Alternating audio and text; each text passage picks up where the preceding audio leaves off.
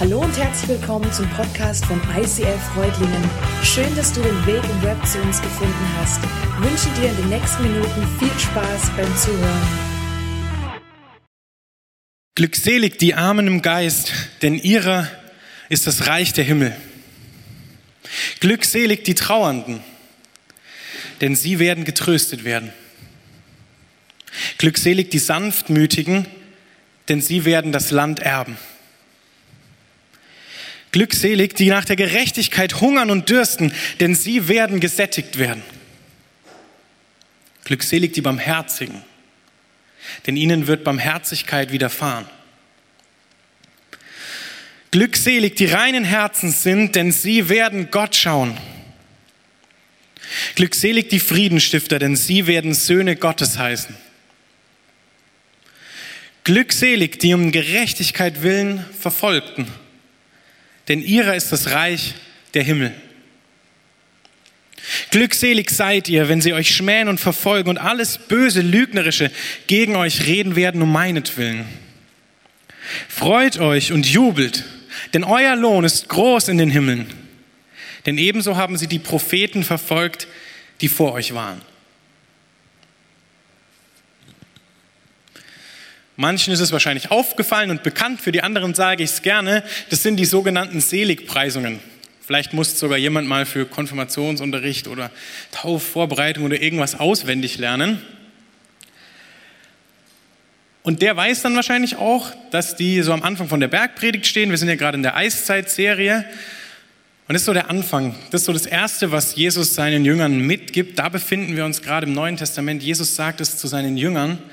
Aber er sagt es nicht nur zu seinen zwölf Jüngern, sondern auch zu den anderen, die sonst noch mit dabei waren und auch zu allen, die sonst noch rundherum standen. Er redet da laut zu den Leuten. Das konnte also jeder hören. Ihr habt es jetzt auch gehört.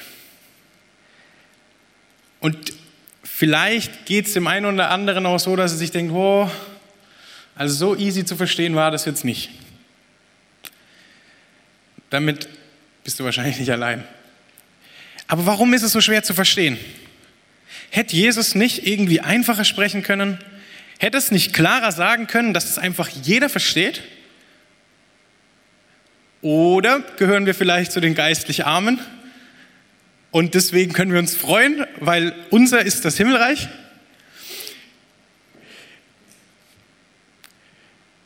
Nee, Spaß beiseite. Aber warum verstehen wir das nicht? Warum ist es so schwer? Ich mache euch ein Beispiel, das es verdeutlichen soll. Querdenker.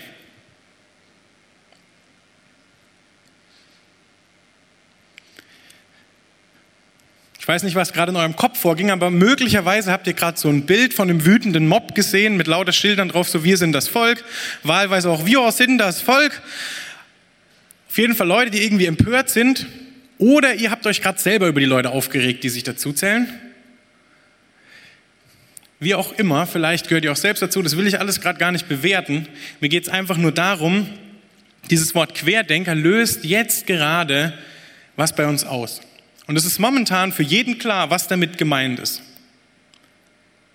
Wenn wir jetzt 2000 Jahre in die Zukunft reisen und jemand liest oder hört irgendwas über Querdenker, jemand, der sich tierisch über Querdenker aufregt, dann ist für den wahrscheinlich erstmal nicht so ganz verständlich, was das Problem jetzt eigentlich ist.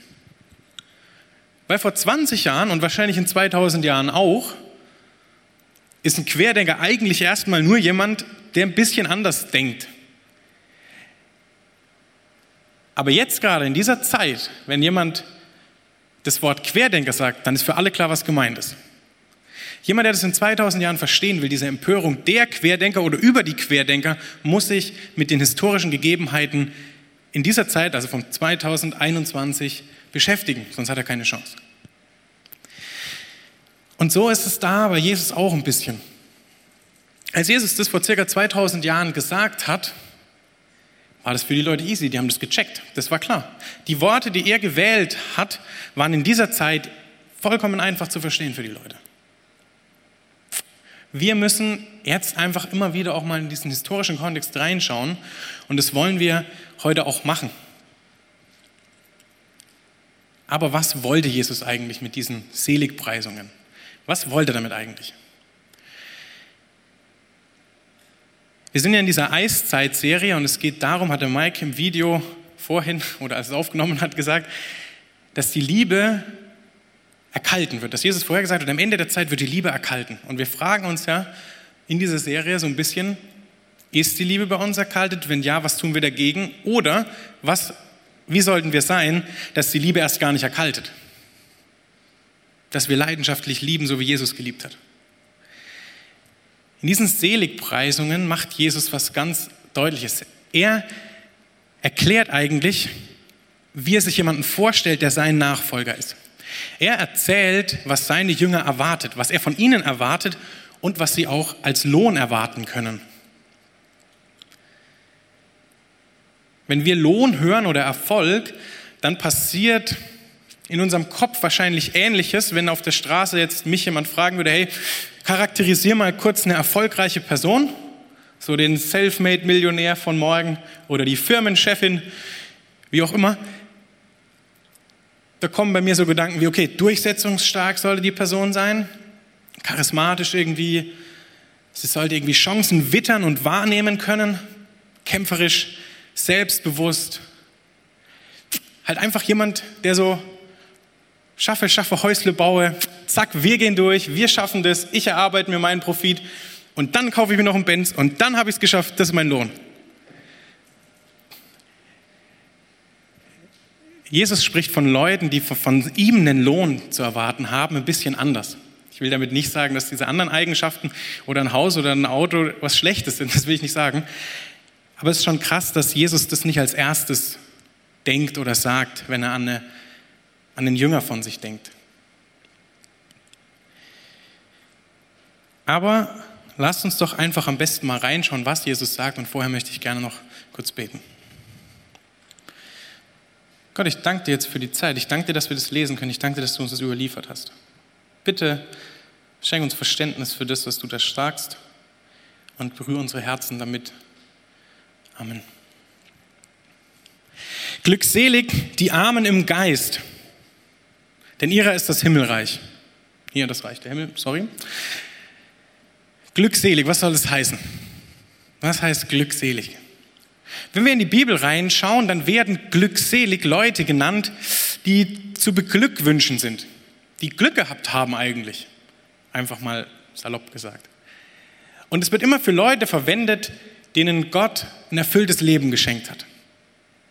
Da geht es teilweise auch um, um irdische Besitztümer und Reichtum, aber es geht eigentlich noch viel tiefer und in besonderer Weise geht es darum, dass es von Menschen gesagt werden, die mit Gott in Beziehung leben, die mit Jesus Beziehung leben, die mit Gott unterwegs sind, also auf dem richtigen Weg.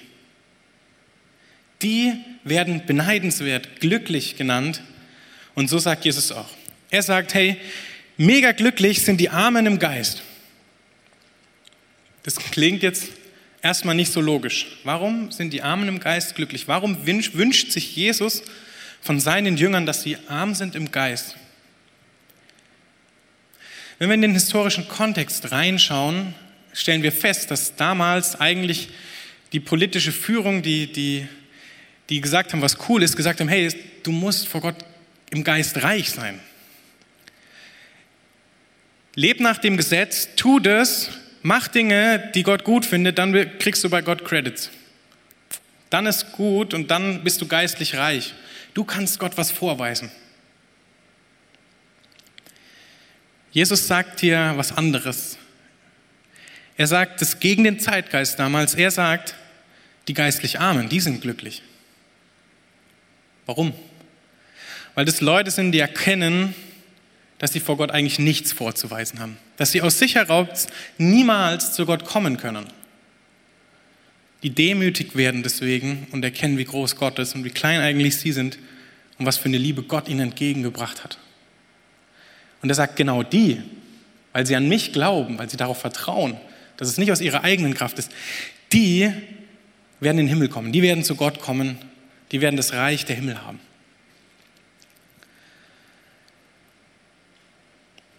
Eigentlich weiß ich das, dass ich nichts vor Gott vorweisen kann. Und trotzdem kenne ich das, dass irgendwie vielleicht so ein kleiner Pharisäer, so ein kleiner von der Obrigkeit, die damals die religiöse Obrigkeit bei mir so auf der Schulter oder am Ohr sitzt und mir irgendwie einreden will, dass ich doch was dafür könnte. Und dass ich vor Gott eigentlich mh, hm, einfach mir Credits hole und irgendwie besser dastehe und Gott mich mehr liebt, wenn ich das tue oder anderes lasse. Und wenn ich dann merke, dass in meinem Leben viele Dinge gut laufen, dann kann ich ganz schnell stolz werden, wenn ich dem glaube.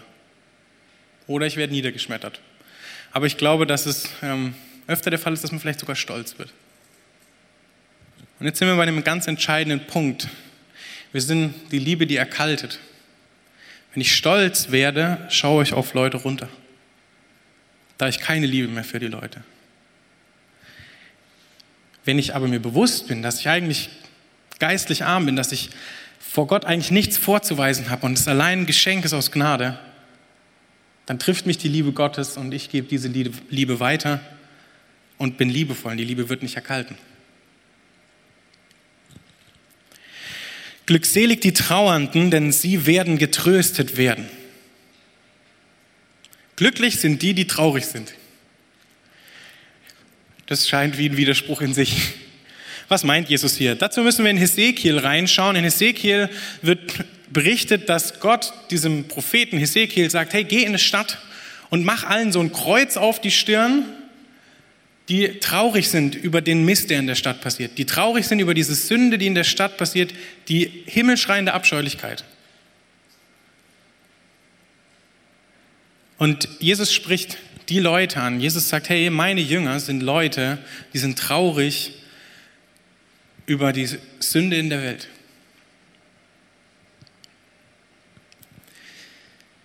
Ich habe mich gefragt, bin ich traurig über die Sünde in der Welt?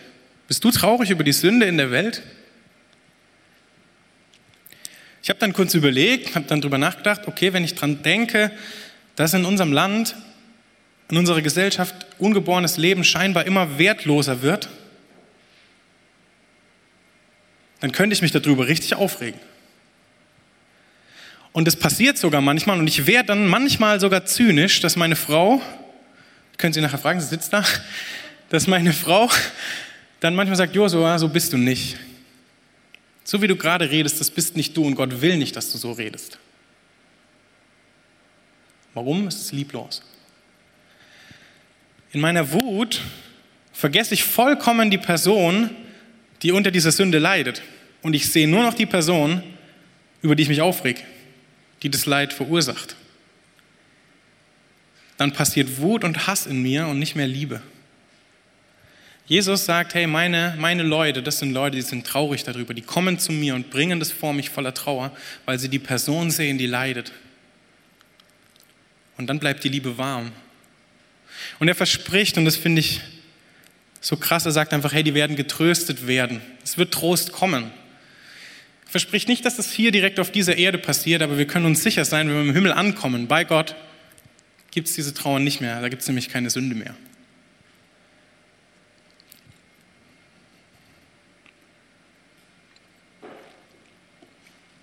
Glückselig die Sanftmütigen, denn sie werden das Land erben.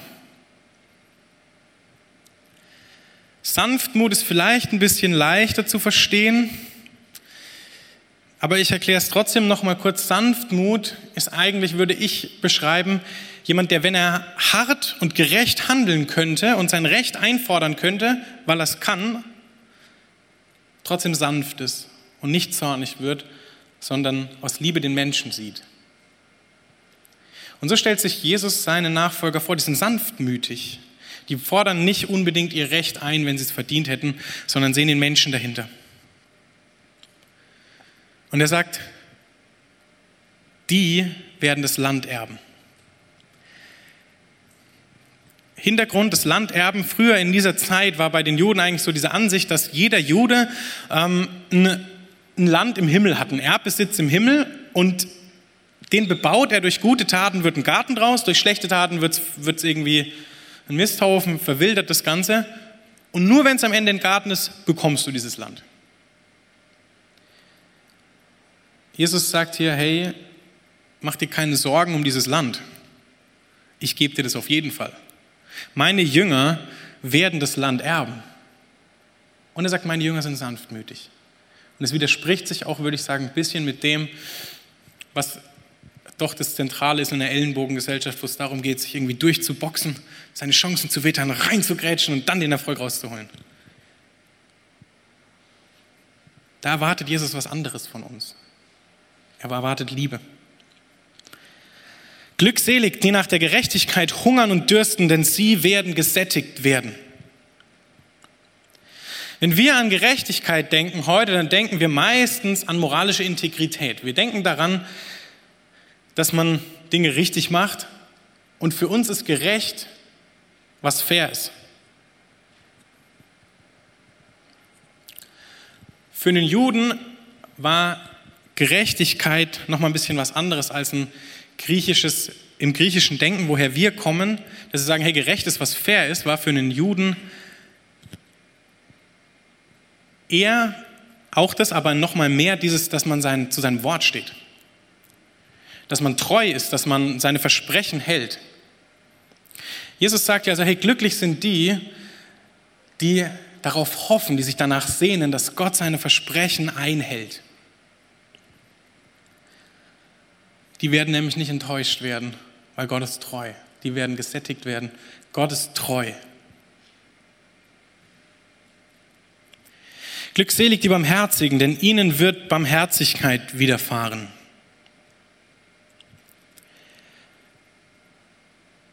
Jesus sagt, hey, es sind die glücklich, die barmherzig sind, die aus Liebe, aus Nächstenliebe zu anderen Gnade vor Recht ergehen lassen.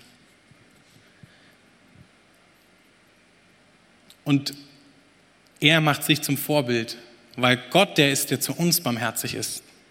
Denn ihnen wird Barmherzigkeit widerfahren. Weil Gott zu uns liebevoll ist und Gnade vor Recht ergehen lässt, sagt er, hey, seid ihr auch barmherzig. Seid so liebevoll wie ich. Lasst die Liebe nicht erkalten. Auch wenn ihr deswegen zurückstecken müsst. Und ich weiß, dass das nicht immer einfach ist. Glückselig die reinen Herzen sind, denn sie werden Gott schauen. So, jetzt sind wir bei der moralischen Integrität.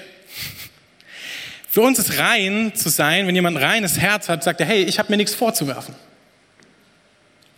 Für den Juden ging Reinheit viel, viel weiter. Wenn ein Jude rein gehört hat, dann sind da gleich ganz viele Sachen aufgeploppt. Rein, unrein. Heilig, unheilig. Gott gehörig, nicht zu Gott gehörig. Und wenn Reinheit aufgeploppt ist, ist auch ein ganzer Katalog an Riten und so aufgeploppt, die man machen musste, um vor Gott rein zu werden. Weil nur wer vor Gott rein war, rein ist, kann vor Gott kommen. Bedeutet, das war ein Riesenakt, das war ein Riesenakt, um rein zu werden, musste ein Opfer bringen, Waschungen. Und dann am Ende konnte man zu Gott kommen. Und Jesus sagt dir, hey,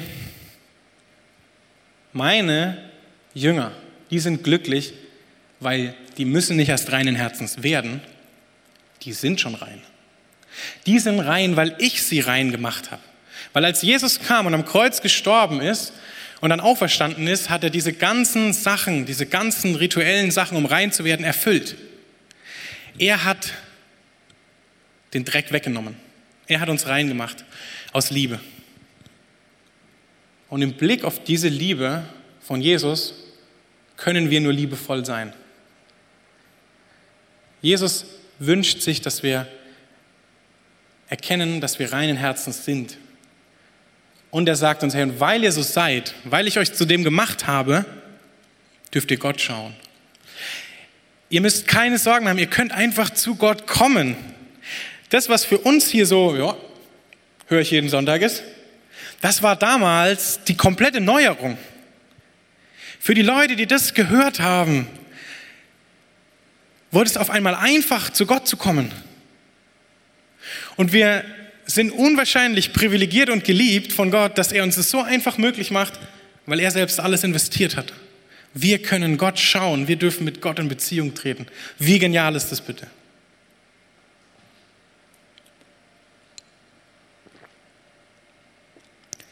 Jetzt kommen wir zu meinem Favorite. Glückselig die Friedensstifter, denn sie werden Söhne Gottes heißen. Das klingt jetzt erstmal nicht so attraktiv. Vielleicht ist nicht so klar, warum ich das so genial finde. Aber lasst es mich erklären. Dieses Söhne Gottes, es soll keine Diskriminierung sein gegenüber Frauen, das ist nicht der Punkt. Es geht einfach darum, dass ähm, im Alten Testament die Könige Israels, ja, waren halt Könige, waren keine Königinnen. Wobei, manchmal, wenn man liest, kann man sich auch fragen, ob nicht er die Königin regiert hat. Aber das ist ein anderes Thema. Die Könige im Alten Testament in Israel wurden sozusagen von Gott adoptiert. Es geht auf David zurück, der von Gott eingesetzt worden ist und den Gott sozusagen zu seinem Sohn adoptiert hat. Gottes Söhne wurden die genannt. Das ist also königliche Würde, die damit einhergeht. Und David war der, der komplett vertraut hat auf Gott und deswegen, weil er das getan hat, hat Gott ihm den Sieg über die Feinde geschenkt und ist Frieden ins Land eingekehrt. Jesus hat das Ganze dann nochmal auf ein neues Level gebracht. Und jetzt wird es krass, weil Jesus ist nämlich der einzig geborene Gottessohn, der wirklich selbst Gott ist und er kommt auf die Welt und wird nicht von Gott adoptiert, weil er ist Gott, sondern er wird von einem Menschen adoptiert. Deswegen wird er Menschensohn genannt. Und er ist der ewige Friedensstifter. Er ist der, der am Kreuz den Sieg über die Feinde der Menschen errungen hat, über Tod und Trennung zu Gott, die Sünde. Jesus ist der Friedensstifter und er ist der Sohn Gottes und er sagt, hey, wenn ich an meinen Nachfolger denke, an meine Jünger, wenn ich an euch denke, dann denke ich an Leute, die sind Friedensstifter. Ich traue euch zu, dass ihr Leuten von diesem Frieden, den ich mit Gott für euch gemacht habe, dass ihr Leuten davon erzählt. Mit eurem Leben, mit dem, wie ihr redet, mit dem, wer ihr seid, werdet ihr zu Friedensstiftern. Und dafür gebe ich euch königliche Würde. Und da sind sowohl Söhne als auch Töchter angesprochen. Königliche Würde von Gott, dem Schöpfer, dem Vater von allem, der allmächtig ist. Der gibt seinen Jüngern königliche Würde.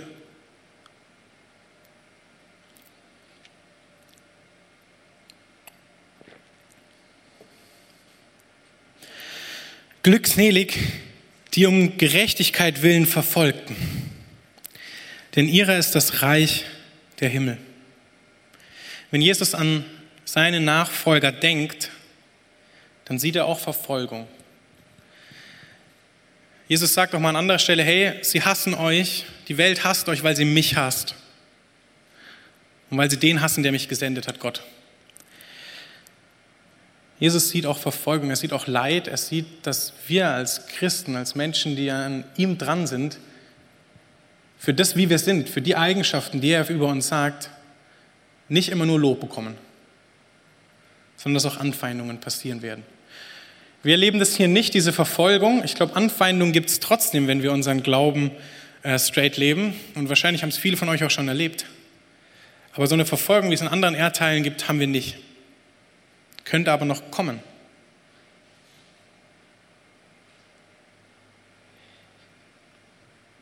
Und Jesus sagt, hey, selbst wenn das so ist, macht euch keine Sorgen, auch wenn die Welt euch hasst. Er schließt hier wieder mit dem wir am Anfang angefangen haben, denn ihre ist das Reich der Himmel. Er sagt, hey, die Welt kann euch verfolgen, die Welt kann euch hassen. Ist auch klar, weil ihr gehört nicht hierhin, ihr seid Bürger im Himmel. Euch gehört das Himmelreich. Da gehört ihr hin. Das wird euer Lohn sein. Haltet durch.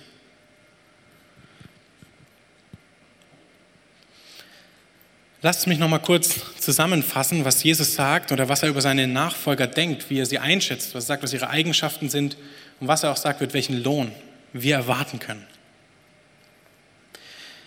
Jesus denkt, wenn er an seine Jünger denkt, sagt er, hey, ich wünsche mir, dass ihr begreift, dass ihr vor Gott nichts vorzuweisen habt.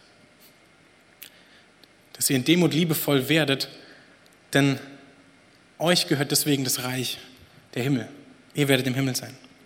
Jesus wünscht sich von uns, dass wir trauern um die Sünde in der Welt, aufgrund dessen, weil Leute darunter leiden und wir diese Liebe mitspüren, die Jesus schon gespürt hat. Und er verspricht uns, dass wir dann getröstet werden.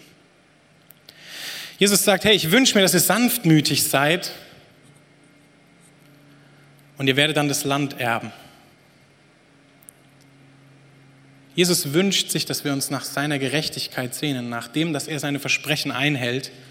Und er verspricht uns, dass wir nicht enttäuscht werden. Jesus wünscht sich, dass wir wie er barmherzig war, auch barmherzig sind, denn Gott ist der, der uns seine Zuneigung gibt, der zu uns barmherzig ist. Er wünscht sich Menschen, die ihr reines Herz vor Gott erkannt haben, weil er uns rein gemacht hat. Und dies lieben, diesen Lohn an Anspruch zu nehmen, Gott zu erkennen und mit ihm Beziehung zu leben. Jesus wünscht sich Friedenstifter. Er traut es dir und mir zu, dass wir den Frieden von Gott in der Welt verbreiten können. Und er gibt uns königliche Würde dafür. Kinder Gottes. Und er sieht auch die Verfolgung wegen ihm, aber er sagt, der Lohn ist nicht auf dieser Erde. Der Lohn ist im Himmel.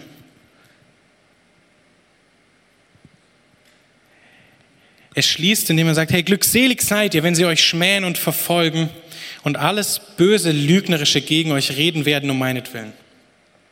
Freut euch und jubelt, denn euer Lohn ist groß in den Himmeln, denn ebenso haben die, sie die Propheten verfolgt, die vor euch waren. Jesus schließt das Ganze ab und macht nochmal deutlich, hey, in dieser Gesellschaft geht es darum, hier Erfolg zu haben und hier sich durchzuboxen und dann hier auf dieser Erde den Lohn zu bekommen. So müsst ihr nicht sein. Ich sehe bei euch was anderes. Werdet wie ich und erwartet euren Lohn im Himmel und er wird viel größer sein. Das sagt Jesus hier. Lasst dir vielleicht die Tabelle nochmal kurz vor Augen führen, Eigenschaften und Lohn.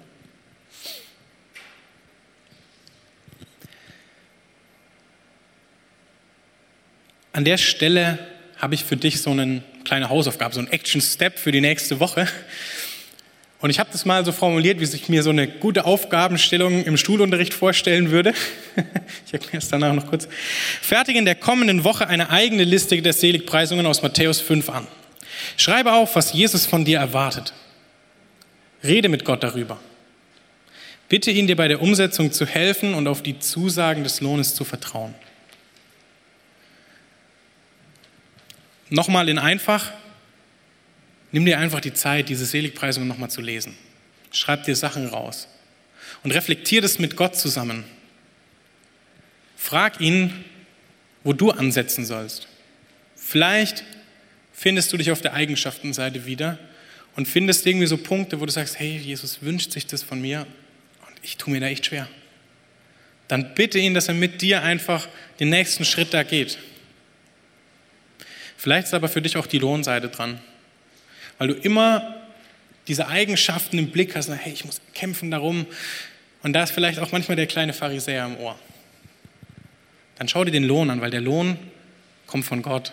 Der Lohn kommt direkt von Gott. Er schenkt es dir, weil du sein Kind bist. Und dann bitte Gott, dass er dir ein Ja dazu gibt, dass du es annehmen kannst und ihm vertrauen kannst.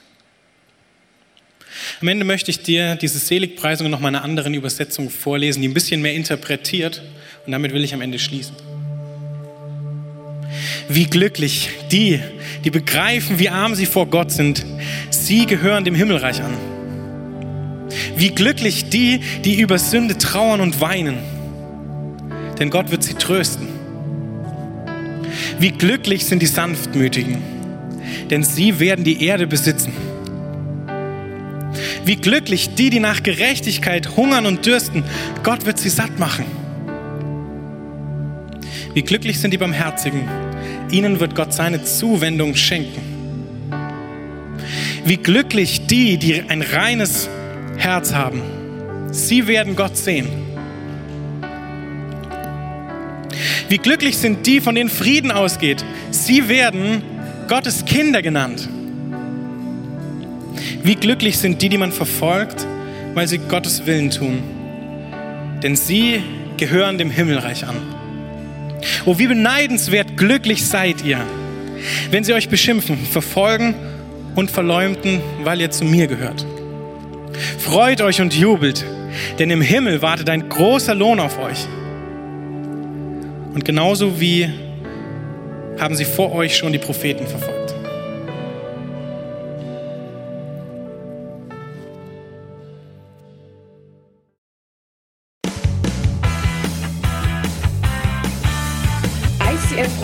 Sagt Dankeschön fürs Reinklicken. Weitere Infos findest du unter www.icf-reutlingen.de.